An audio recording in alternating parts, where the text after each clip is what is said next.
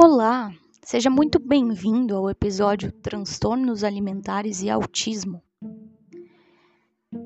Estou aqui hoje para conversarmos um pouquinho sobre isso.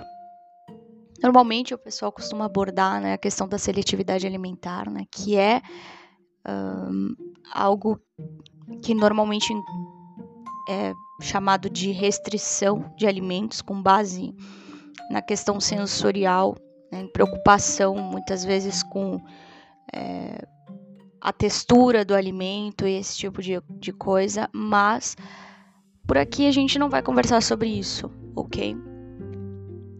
Hoje nós não conversaremos exatamente sobre isso, mas sim sobre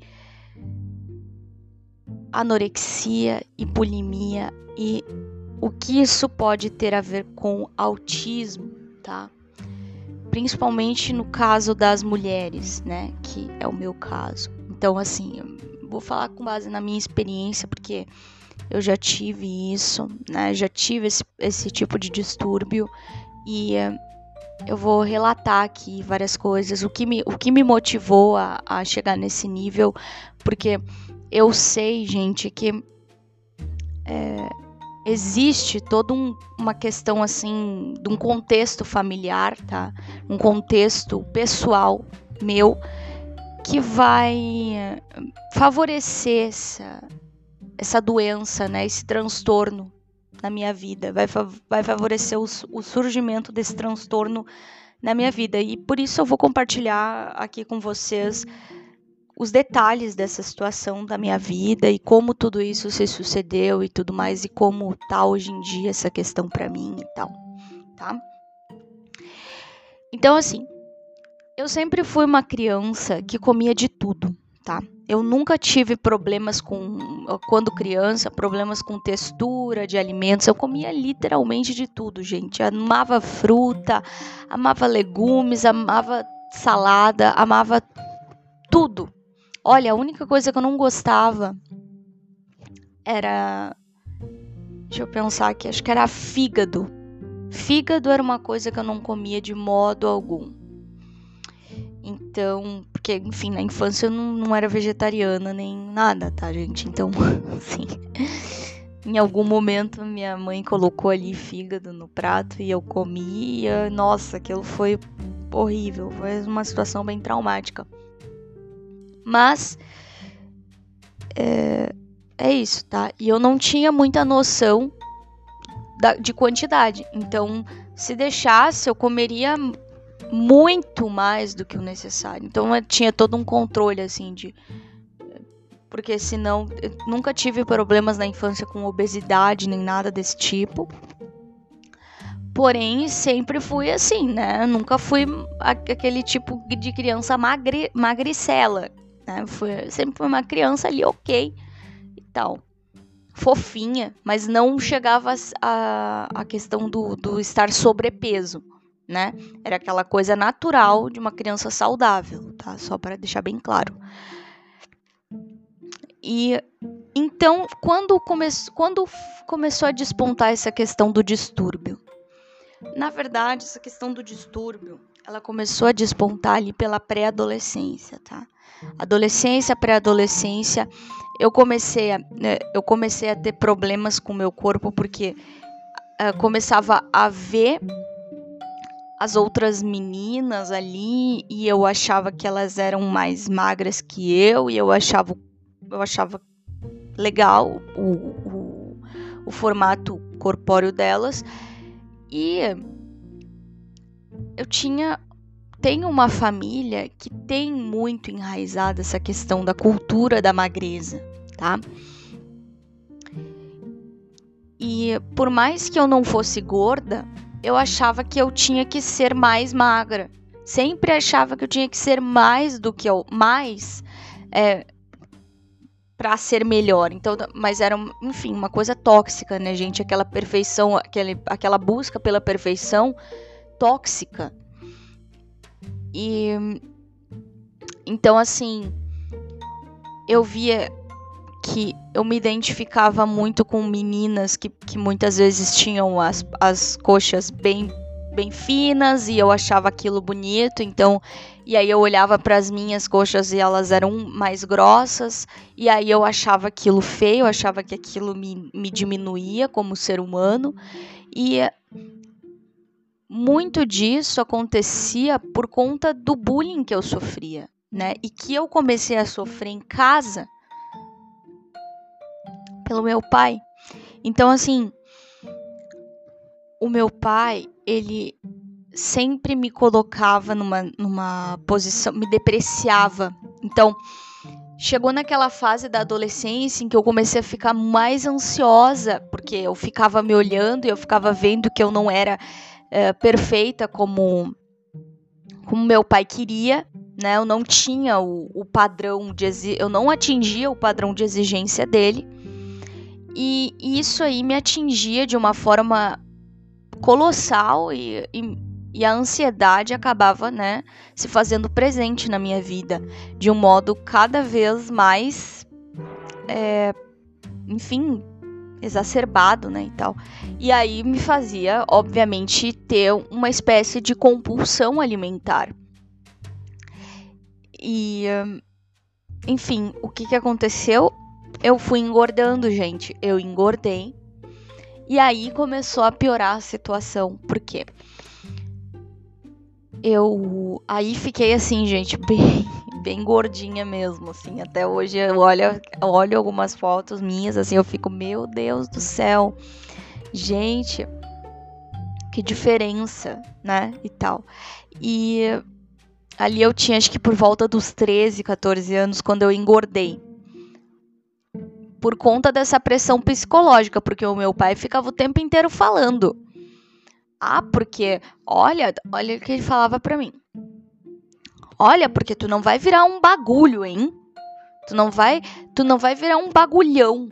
E não sei o que, sabe umas coisas assim, começava a me depreciar de outras formas e dizer que eu tinha que me cuidar, que não tava isso e aquilo e não sei o que. E, e eu ficava sempre preocupada, paranoica com aquilo. E quando eu via, acabava que eu descontava na comida, justo no lugar onde não era para eu descontar, de certo modo, né? Para onde eu acabava me, me, me direcionando. Então, o que acontece? Eu começo a comer, começo a comer muito doce, muito chocolate e tal. Gente, chegava num ponto assim, ó, eu ia pra academia, tá? E aí, é, quando eu voltava para casa, minha casa era bem perto de um supermercado. Então eu voltava da academia. E aí eu pensava assim: "Ah, quer saber? Eu fui na academia, né? Então vou no mercado, vou comprar uma barra de chocolate". Sabe? E eu comi uma barra de chocolate de uma vez assim, acho que em menos de 10 minutos eu eu detonava uma barra de chocolate sozinha. E muitas vezes o que acontecia? Lá em casa, assim, sempre teve tudo, né? Nunca faltou nada pra gente no quesito material, assim. Hum, até tínhamos bastante. Era, era, era algo bem abundante nesse quesito. O que, de certo modo, era prejudicial para mim, né? Como é, uma pessoa que, que tinha tendências compulsivas no quesito alimentar e também no quesito comportamental, que não, não, não, né? então, assim, eu acabava comendo muita coisa que não, que não deveria.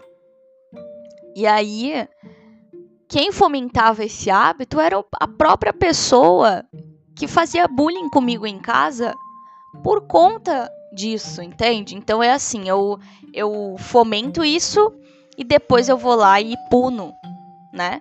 Ajo punitivo, eu, eu então, o que, que ele fazia, né? O que, que meu pai fazia? Ele comprava lá um monte de coisa. Tudo. Gente, barra de chocolate, sei lá, comprava um monte de barra de chocolate, deixava lá no armário, comprava um monte de doce, um monte de besteira, um monte de coisa assim e deixava lá no armário. E tal. E aí, óbvio que tanto eu quanto meu irmão também, né? Mas meu irmão sempre foi assim magro, ele até tem assim, um, tem até um certo complexo por ser magro e não conseguir engordar. Então ele é o meu ele é, era o meu oposto. Hoje em dia eu tô tranquila com relação ao meu peso. Aí assim, mas nessa época assim, era, enfim, era engraçado, era discrepante, né? Então continuando aqui. Comprava um monte de besteira e tal. E aí, obviamente, que em algum momento eu ia lá e comia, né? Alguma coisa. Ia lá, pegava uma barra de chocolate, comia e tal. E eu nunca vou esquecer, assim, de, de algumas conversas, algumas coisas que aconteceram ao longo desse tempo e que foram bem pesadas. Por exemplo, uma vez que ele sentou na mesa comigo, aqui, aqui que eu digo, enfim, né? Que eu tô sentada na mesa agora. e tal, mas não foi aqui, literalmente, tá? Ele sentou na mesa comigo, na cozinha, e aí ele me mostrou uma. Pegou uma barra de chocolate lá no armário, pegou não sei mais o que no armário falou assim: ah, Tá vendo isso aqui? Né? E apontou para essas coisas que ele, que ele tinha pego ali e tal. Eu falei, ué, tô, claro. Então, eu posso comer isso aqui. Tu não pode. Sabe por quê? Porque eu sou magro e tu é gorda. Então tu não pode comer isso, tá? Eu posso, porque eu tenho uma genética boa. Porque eu tenho isso e aquilo e tu não. Tu não tem, tu não tem direito de, de fazer isso, porque olha para ti. Tu, tu, tu, gente, falou assim, ó, só coisas horríveis, assim, que me fizeram me sentir assim, ó. A pessoa mais assim feia do universo, porque querendo ou não, ele falava isso de um modo depreciativo, tá? Então ele, faz, ele, ele relacionava o fato de eu estar acima do peso com é, com merecimento de desafeto, com, com enfim, como se eu fosse uma pessoa que não merecesse apreciação e inclusive uma pessoa desprovida de qualquer atributo físico positivo. Tá? Então, é gordo, é feio, é inútil, é tudo de ruim, tá, gente? Inclusive, eu tenho alguns, algumas anotações minhas ali da, da de diários e tudo mais, o que mais tem por ali é coisas de tipo eu sou uma inútil, eu sou uma gorda ridícula, eu eu tudo anotações da, enfim, né, de diários da adolescência e tal. Eu sou uma irresponsável, porque querendo ou não também existia essa, essa pressão psicológica de assim, eu sou uma gorda e por isso eu sou irresponsável, inútil, é, tudo de péssimo do planeta, eu sou asquerosa, eu sou um lixo, eu sou a, a, a pior uh, estirpe humana é eu, né? Então, também teve outros momentos ali, né, como eu comentei para vocês. Por exemplo, eu tava conversando no Skype ali na internet, meu pai abriu a porta do meu quarto ali e ele viu, obviamente, porque o computador estava virado para a porta, né? E ele viu que eu estava conversando, ele viu que, que tinham pessoas ali, né, e tal. E ele simplesmente, na época, Skype, não existia WhatsApp, Skype ou MSN, acho que a MSN já tinha, já não, a MSN já tinha meio que des, des, já tinha bugado, já, já tinham eliminado, infelizmente. Então era Skype. Aí ele falou, mesmo assim. E eu sei que ele viu. Entende? Eu sei que ele viu. Porque ah, não, óbvio que ele viu. Tava aberto o computador na cara dele. Quando ele abriu a porta, ele viu. E ele falou bem assim: O que que tu tá fazendo aí? Por que que tu tá. Por que que tu tá aí? Tu, tu deveria pegar aquele tênis caro que eu comprei para ti. Uh, de. Que era um tênis de, de academia, né? Assim. Devia ir calçar ele e caminhar, porque tu tá igual um botijão de gás. Sabe, gente, é, eu fico pensando assim. Sério? Sério que um pai pode falar isso pra uma filha assim? Numa boa. Humilhar ela assim? E, e mesmo que fosse sem ter ninguém na frente. Será que isso também, isso era assim, uh, passível assim de acontecer? Isso era uma coisa minimamente aceitável num relacionamento entre pai e filha? Esse tipo de conversa nesse tom, nesse tipo de, de nesse nível de agressividade, porque é, existem momentos na, meu, na minha cabeça em que eu fico perdida. Eu juro para vocês que eu fico pensando, será que eu tô errada em me sentir ofendida por isso? Há muito tempo assim isso me, me me fez duvidar da minha própria sanidade, sabe? Então é, é bem complicado ter essas lembranças assim a respeito do, do próprio relacionamento com, com o próprio pai. Então, esse tipo de coisa acontecia com muita frequência, sempre muita humilhação, muita ironia, muitas piadinhas uh, tóxicas, né? Piadinhas a respeito do meu corpo, a respeito da minha, uh, a respeito da minha forma física, tá um pouco, né?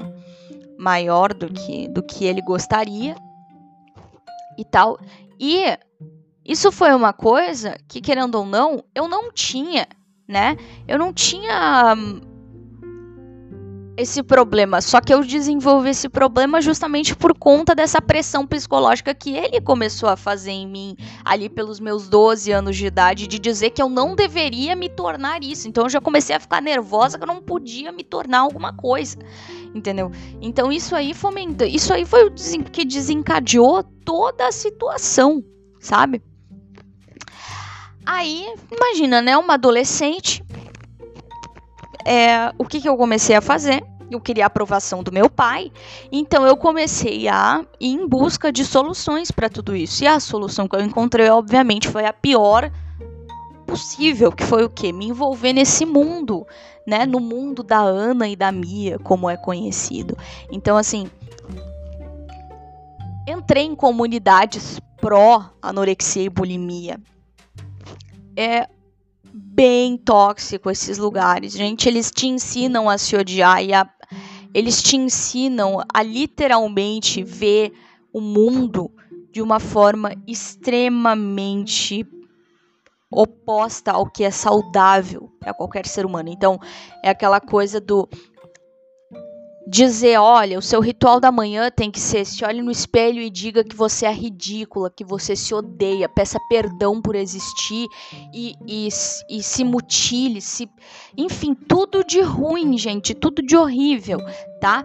É, se sinta um lixo, se sinta o pior ser humano do mundo e agradeça pelo fato de existir a, a anorexia e a bulimia para te salvar da sua, da sua imperfeição, do, do lixo humano que você é e tudo mais. Então, bem horrível, tá? Um culto ao ódio, tá? É basicamente isso. Essas comunidades são cultos ao ódio, ao, ao próprio reflexo. Então, eu comecei a me repudiar cada vez mais e comecei a enxergar aquilo como uma espécie de estilo de vida, tá? Então, o meu estilo de vida era o autorrepúdio. E aí eu comecei a fazer dietas totalmente inconsequentes, comecei a me envolver com coisas totalmente assim perigosas até, né? Vamos dizer assim, perigosas e tudo mais, até porque, querendo ou não, gente, existia ali uma um grande é, uma grande aversão que eu sentia por parte de uma pessoa que é fundamental na vida de um adolescente, né? Que é o que? O, o pai, né? Principalmente de uma adolescente, uma, uma, uma menina. O que ela espera do pai dela é justamente o cuidado, a proteção, o amor. E o que, que eu recebia? O oposto disso, né? Eu, eu recebia suprimento material. Eu tinha tudo o que eu queria no sentido material, mas isso não significava nada para mim, porque eu me sentia um lixo, porque o meu pai, ele podia me dar o tênis mais caro, mas ele também me humilhava justamente por isso, né? Então é complicado tu ser humilhado pelas coisas que, que tu ganha, que tu, que tu precisa, né? E tal. Até porque a questão de ser mais caro, de ser mais barato, para mim nunca foi algo tão relevante assim. Nunca me importei muito com essa coisa de marca ou de tu, enfim, ai, olha só, eu tô usando isso e aquilo. Não, enfim. Não, não era muito meu forte, assim, não era muito uma coisa que pesava para mim na hora de, de adquirir alguma coisa.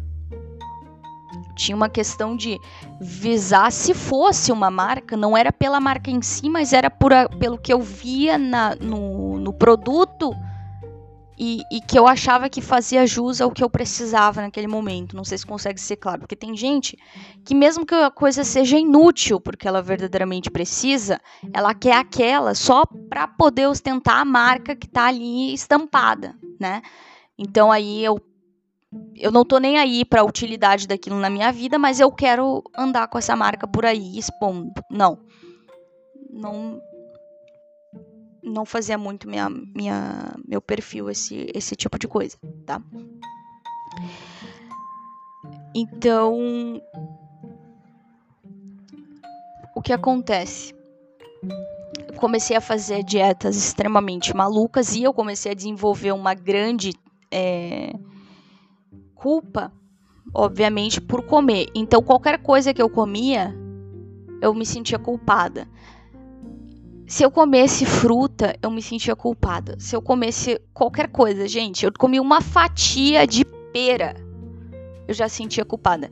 Já sentia que estava errado, que eu não podia comer, porque comer não é uma coisa de pessoas gordas. Comer não é coisa de pessoas como eu, né? Então, esse tipo de coisa não era o tipo de coisa que eu poderia me dar ao luxo de fazer, porque afinal, né, olha quem eu era. Eu era um lixo de ser humano. Né? Como que eu poderia ousar imaginar que isso me seria permitido? Né? Olha que loucura.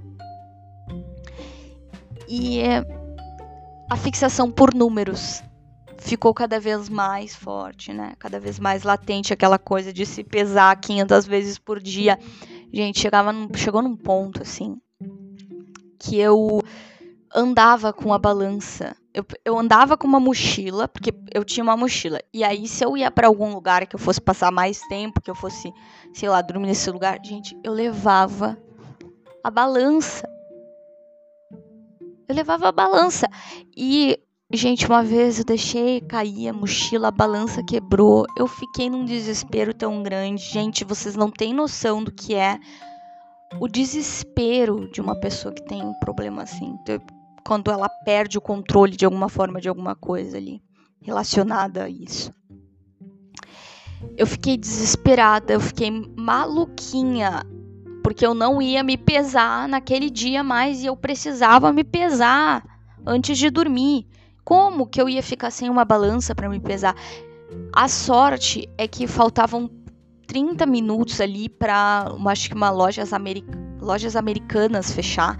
E eu saí assim, ó, o mais rápido possível para ir nessa loja para comprar outra balança. Porque eu não podia ficar sem balança por algumas horas. Sabe? Então, eu emagreci, tá? E nessa época que eu tô falando para vocês, dessa balança e tudo mais, gente, eu já tava magra, tá? Eu não tava gorda. Hoje eu tenho essa noção de que eu não tava gorda. Gente, imagina, eu tava pesando 50 quilos. o que, que é isso, gente? Eu tava pesando 50 quilos e, e eu me via como um monstro, tá? Eu me via obesa, eu via como. É... e aqui, gente, eu, eu não quero que ninguém entenda assim como gordofobia nem nada. Eu tô falando da minha percepção é, na época, né? E querendo ou não, para mim, ser obeso era ser um monstro. Então, é, então, então entendam isso, tá? Não vão levar pro lado, ai, olha só as coisas que ela tá falando. Gente, eu tava doente, eu tô falando dessa fase e eu tava e eu tô falando que nessa época, para mim, qualquer sinal de peso, qualquer sinal de, uh, de, de peso, até digo assim, de peso, era monstruosidade. Então, assim, eu ter uma grama já era um sinal que eu era um monstro. Então, eu não queria pesar nenhum quilo. Porque, na verdade, eu queria não existir. Entende? Porque a minha existência era uma inadequação. Então eu era inadequada em essência, então automaticamente eu não deveria existir, porém eu, eu traduzia isso no dinamismo, no meu dinamismo pessoal, através do transtorno alimentar, tá? Que foi algo fomentado, né? Toda essa filosofia, todo esse pensamento aí tóxico foi fomentado pelo meu genitor, né? Então, complexo. E aí, gente, eu pesava 50 quilos e, e me achava como se, e eu me via no espelho assim como se eu fosse a pessoa mais asquerosa do mundo, porque nunca, né, eu estava adequada, nunca estava suficiente, tá? É, querendo ou não, eu, eu queria assim, meu padrão era realmente cadavérico, tá? Meu padrão de beleza era cadavérico. E chegava num ponto que eu muitas vezes me sentia culpada até por tomar coisas líquidas. Então, tomar água, tomar um chá, tomar um suco, gente, já era um sinal assim de que eu tava gorda, sabe? Já era um sinal assim, não, mas isso vai vai levar meu peso, eu vou ficar com mais com mais peso se eu tomar essa água aqui, se eu tomar esse suco aqui. Ah, oh, meu Deus. E e aí isso foi para um extremo que foi o quê? eu não conseguia é, colocar para fora essa, essa, essas coisas através do, do. Não gosto muito de falar esse tipo de coisa, mas enfim, gente, vocês já estão preparados, né? Então, ah, vamos lá. Eu não conseguia forçar o vômito, né? Eu não conseguia. Eu tentei, durante um bom tempo eu tentava fazer isso, mas era, enfim, não obtinha sucesso, graças a Deus, né? Mas o que que aconteceu? Eu comecei a ir atrás de outros métodos, né? Então, o que que eu fazia? Eu comprava um monte de purgativo. Gente, quando eu digo um monte, é um monte mesmo, tá? É um monte mesmo. Então, e eu tomava tudo de uma vez. Então, assim, eu ia lá, comprava é, laxante e tal. E eu não tinha comido nada. Gente, eu não tinha comido nada. Então eu tomava laxante simplesmente porque na minha cabeça eu pensava assim: eu pensei em comer, já, tô, já comi, tô gorda. Acabou pra mim. Vou lá, vou ter que tomar laxante então pra, pra eliminar essa, essa gordura do meu pensamento em comer alguma coisa. Sabe? Eliminar o pensamento de comer, eu achava que eu tinha que tomar laxante. Vamos colocar assim, nesse sentido, né? É, e aí eu tomava assim uma cartela inteira de laxantes, ou duas, três, já, já cheguei a tomar, gente. Já cheguei a tomar quatro cartelas de uma vez de laxante. Teve uma vez que eu tomei duas, só que essas duas cartelas eram tipo assim, elas tinham é, oito comprimidos cada. Então pensem aí o quanto eu me prejudiquei, porque eu não tinha nada para colocar para fora. Entendem o que eu quero dizer? Eu não tinha comido nada, eu não tinha cometido nenhum tipo de, de, de compulsão. Então não fazia. Era, era só uma, um pavor na mente, assim, que me dava, tipo assim, eu sou gorda. Do nada, tipo, eu sou gorda. Ah, meu Deus, vou lá, vou tomar um monte de laxante tudo de uma vez porque eu sou gorda. E aí eu ia lá e fazia isso, sabe? Inclusive até tive bastante problema com isso, porque quando eu fazia essas coisas, eu tinha cólicas estomacais horríveis, né?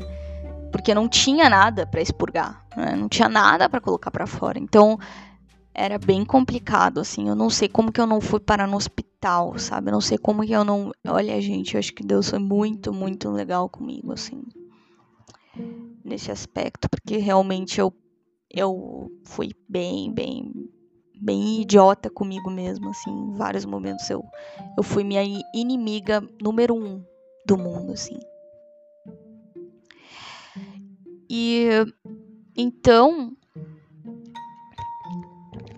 eu tive essas fases aí, né? Tive essas fases de e mesmo assim, tá, gente?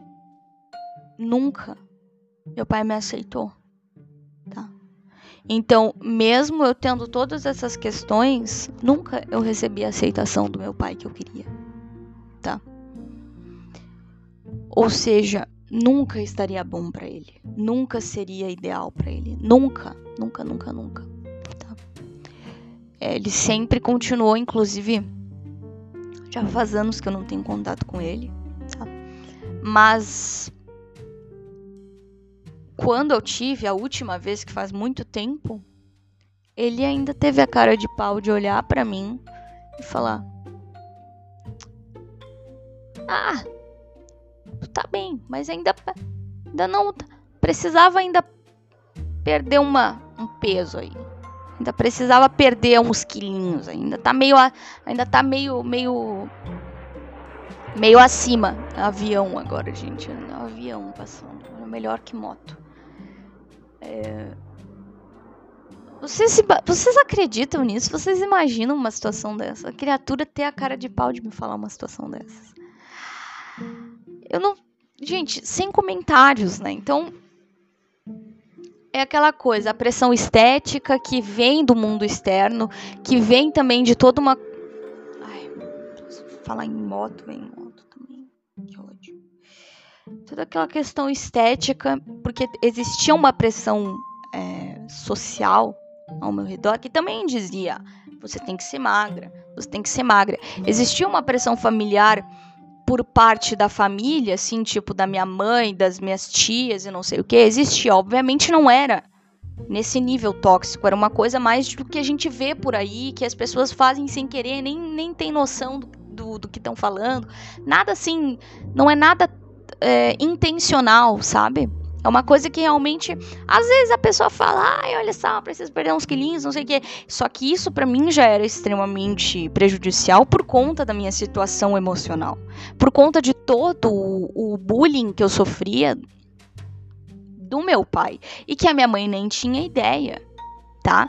Que a minha mãe nem tinha ideia disso que ele fazia, porque ele não fazia perto dela. Ela não via nada disso.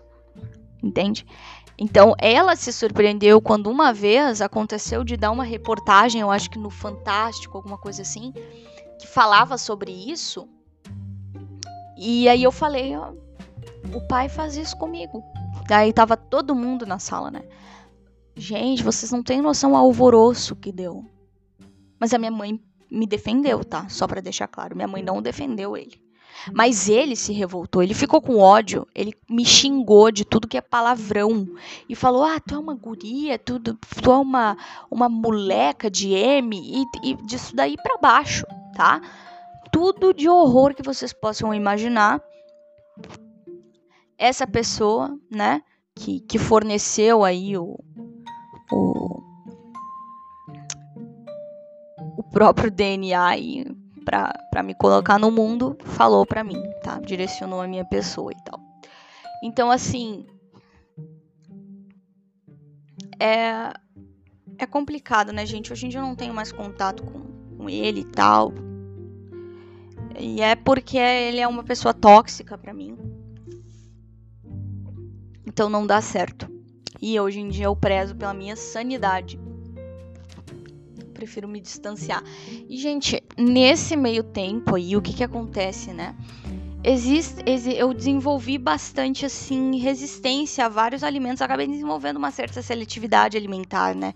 Então, é sempre assim uma coisa que eu preciso me cuidar, porque existe aquela questão do autismo, de querer comer sempre a mesma coisa, de querer sempre estar tá ali, e, e, e, não é uma coisa nem que a gente percebe, né? A gente simplesmente faz, quando a gente vê, a gente já tá há meses comendo só uma coisa específica, e principalmente quando a gente cresce, que ninguém mais pode chegar e colocar as coisas no nosso prato e nos, entre aspas, nos obrigar a comer.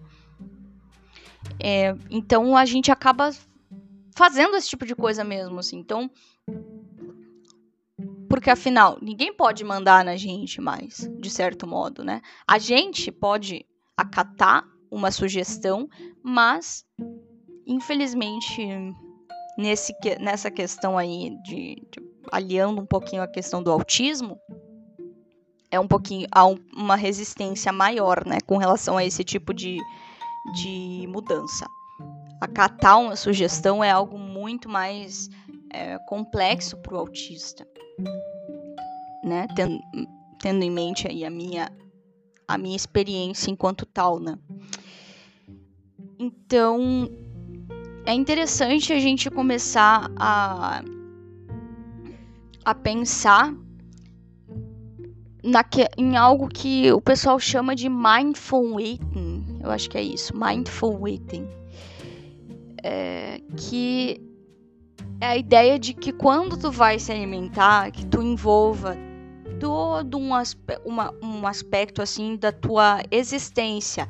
Então é a mente, o espírito e o coração na hora de comer algo. Então é, é algo até meio, se não me engano, algo até meio budista, né? Então aquela coisa de, de prestar atenção no momento, de não fazer julgamento, né? Então é importante assim olhar para o alimento como algo que que te traz algum tipo de, de prazer, mas ao mesmo tempo também nutre o teu corpo. Então, é interessante para pessoas como, como eu, no caso, que tiveram esse problema com anorexia, porque normalmente a comida a gente vê como um erro, né? A gente vê como é, um lugar que é de não não aceitável, né? inseguro, então não, a gente não consegue ver o hábito alimentar como algo aceitável por conta dessa dessa doença aí que, que acaba nos aprisionando na, a, na mente, né? Mentalmente um medo muito grande de engordar, um medo muito grande de de sair daquilo, né? E, e, de, ou melhor, de elevar aquilo de alguma forma e tal. É bem. Enfim.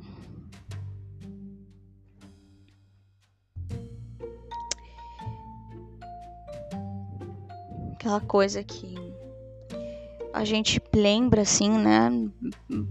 A gente lembra, eu pelo menos, né?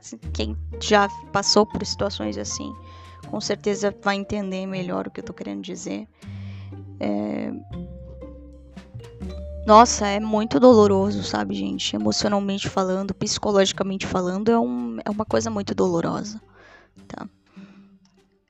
Porque imagina a pessoa se coloca numa situação de, de ansiedade por pensar em calorias. Então, duas calorias, para mim, eram, eram coisas assim que eu ficava achando que era muito, eu já achava que eu tinha que perder. Então, muitas vezes eu passava madrugada, eu tava fazendo.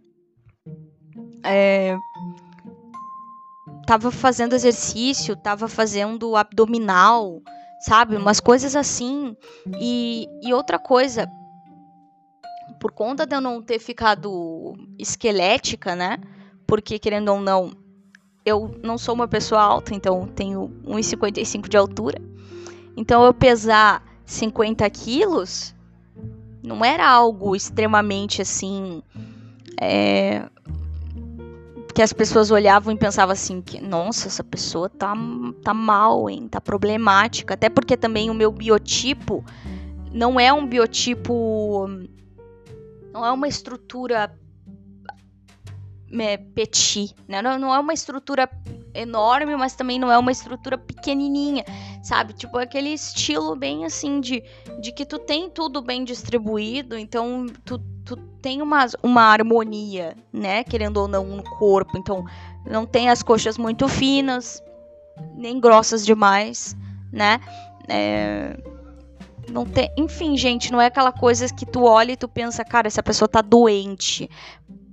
Externamente falando, esteticamente falando, né?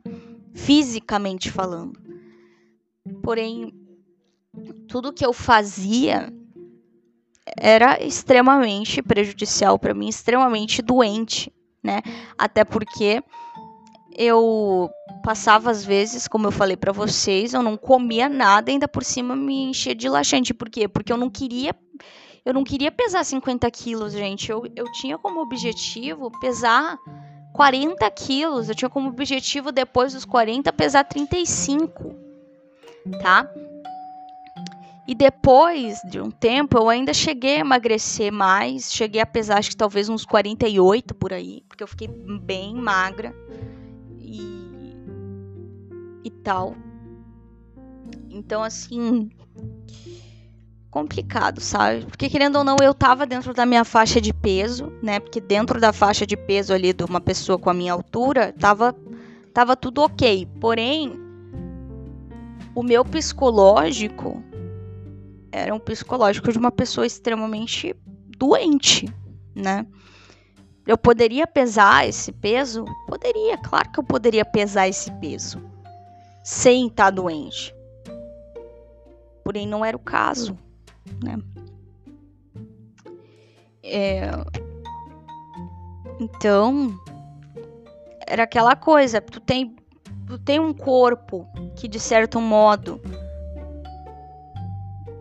se encaixa ali como, ah, não, tá, tu é normal, tu tá normal. Gente, é, as pessoas acham muitas vezes que anorexia é só quando a pessoa está definhada já. Não, a anorexia acontece antes do definhamento, tá? A anorexia ela acontece muito antes da pessoa chegar no nível de 35 quilos. Não é quando ela tá pesando 35 quilos e tem, sei lá, vamos colocar aí um, um exemplo bem gritante aí, né? Tem 1,75 de altura e tô pesando 35 quilos. Isso é anorexia? Não, gente, isso não é anorexia. Isso que eu quero dizer assim, é anorexia, claro, mas nesse, nesse contexto aqui que a gente tá falando, tá? Uh, isso é anorexia, porém, a anorexia não acontece só quando tá nesse, nesse estado já debilitado. A anorexia acontece durante toda a trajetória até chegar nesse estado debilitado. E aí, cadê a cadê as pessoas observando, né? Cadê a família observando essa pessoa para perceber que os hábitos dela estão totalmente uh, deturpado, o relacionamento dela com a comida tá totalmente, é, sabe, distorcido, que existe uma distorção, porque isso tudo exige uma observação, existe um, exige um olhar diferenciado com relação à pessoa, existe um conhecimento que precisa ser feito, um conhecimento aprofundado com relação a, ao teu ao teu ao teu filho, pai, mãe, enfim, né? A pessoa que tá com esse problema aí, ela dá sinais, tá? Eu dava sinais o tempo inteiro. Gente, como assim?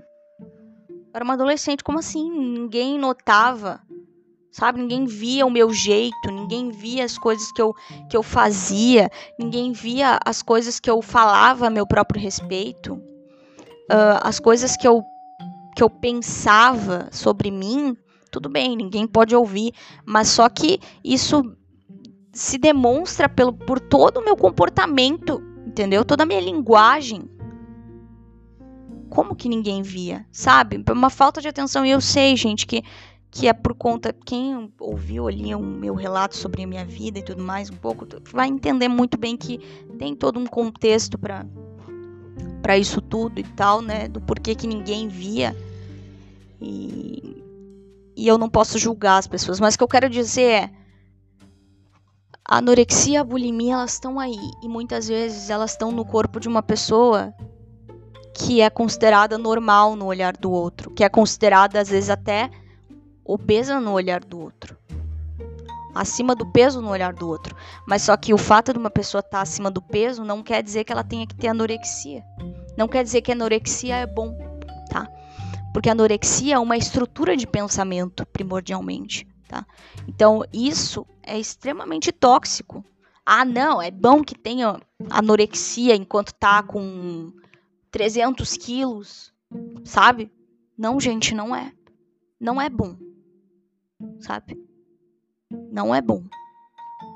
E sim, é possível uma pessoa ter anorexia e pesar 300 quilos. Como eu falei para vocês, a anorexia é uma estrutura de pensamento e que ela vai se moldando e vai sendo, uh, digamos, instalada na realidade conforme a pessoa vai vivenciando isso, e muitas vezes a instalação na realidade disso é o suicídio, tá?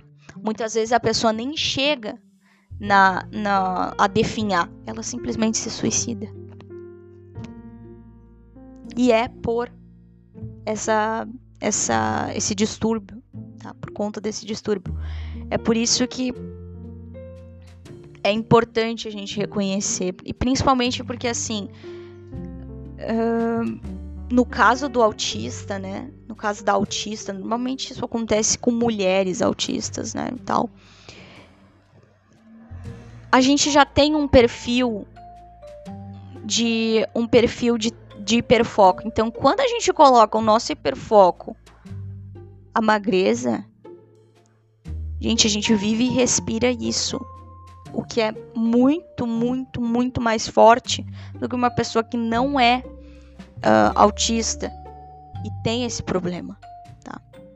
Normalmente, assim, de acordo com alguns estudos, parece que a maior parte das mulheres com anorexia, das pessoas com, anorexia, apresentam bastante, assim, um comportamento uh, bem similar ao, ao de autistas, tá? mas enfim, né? Não, não dá para se dizer que é porque são autistas, mas sim porque simplesmente tentam se esconder do mundo porque terem vergonha do próprio reflexo, né? Inclusive, é, é algo que eu acho interessante, assim, acho que deveria ter mais, mais estudo a respeito dessa questão de autismo e anorexia. Adoraria ler mais coisas a respeito disso.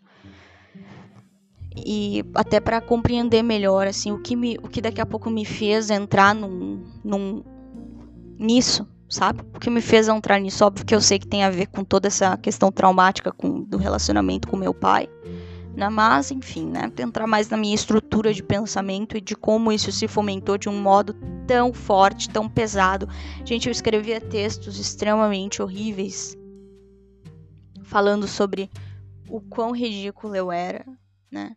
Então, eu obviamente eu não vou ler aqui, tá? Porque eu acho que é desnecessário, sabe? Eu não quero lembrar também desses momentos. Acho que não precisa assim chegar nesse ponto, mas quis aqui trazer para vocês essa experiência aí, né, de, da minha minha experiência com, com alimentação, né, enquanto autista, foi uma experiência extremamente complicada. Hoje em dia eu tô reestruturando isso, hoje em dia eu, eu tô me policiando, me policio mais de conseguir ter uma mente menos fechada, enclausurada e de não voltar para esse lugar sombrio, né, do qual já me encontrei, que é do distúrbio, né, da, da anorexia e da bulimia. É. Bulimia purgativa, eu acho que chamam. Né? Que é essa aqui. Que a pessoa não né, coloca para fora de outras formas que não necessariamente são o vômito e tal. E é isso, gente, tá? É isso. É isso que eu tenho para conversar com vocês a respeito de, de alimentação, tá? A respeito de distúrbio alimentar quis trazer um, um viés aí de uma experiência pessoal, porque, enfim, né?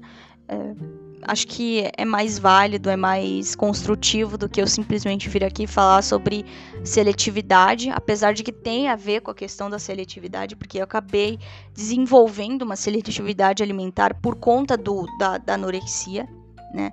Então eu tinha medo de comer, automaticamente eu comia alguma coisa, eu comia aquilo que eu achava que era menos uh, pior do que, do que as outras. Então é. Inclusive, quando eu tinha que ir em restaurantes, gente, só para deixar claro, eu não comia nada, tá? Eu ia para um restaurante, o que, que eu fazia? Eu não comia nada. Eu ficava só olhando as pessoas comerem. Ia numa pizzaria, eu não comia pizza, tá? Não comia nada. Nada, nada, nada, nada. E aí também vinha uma. E de certo modo eu, eu camuflei isso através de uma identidade de que não, que eu queria ser o mais saudável possível. Então eu, eu camuflava essa anorexia através do que eu acho que chamam de vigorexia, mas era uma, só uma camuflagem, tá?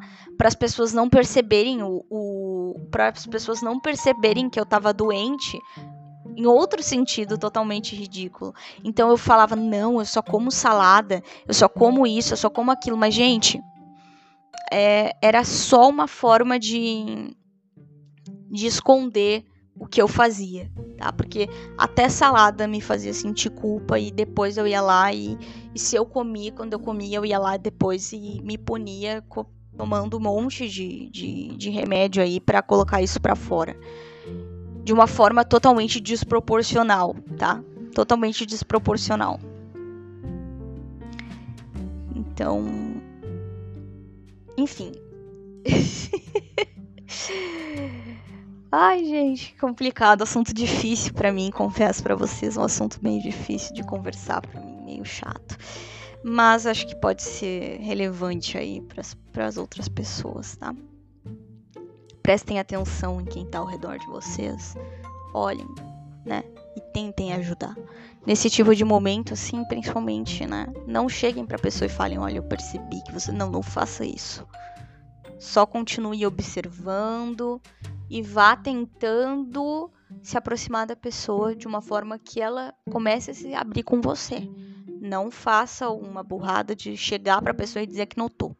E que, e que não pode, que não sei o quê. Porque isso daí só vai fazer a pessoa fugir de você. Você nunca mais vai ver ela na sua frente. Nunca mas haverá na sua frente se você fizer isso. Então, só preste atenção, sabe? Se você é mãe de autista, se você é pai de autista, ou se você tem um familiar autista na sua família, né? E você já conseguiu captar algumas coisas, continua observando. Se você não captou nada, enfim, só fique mais vigilante, né? Não quer dizer que você tem que ficar em cima marcando de, olha, não vai ter anorexia não, hein?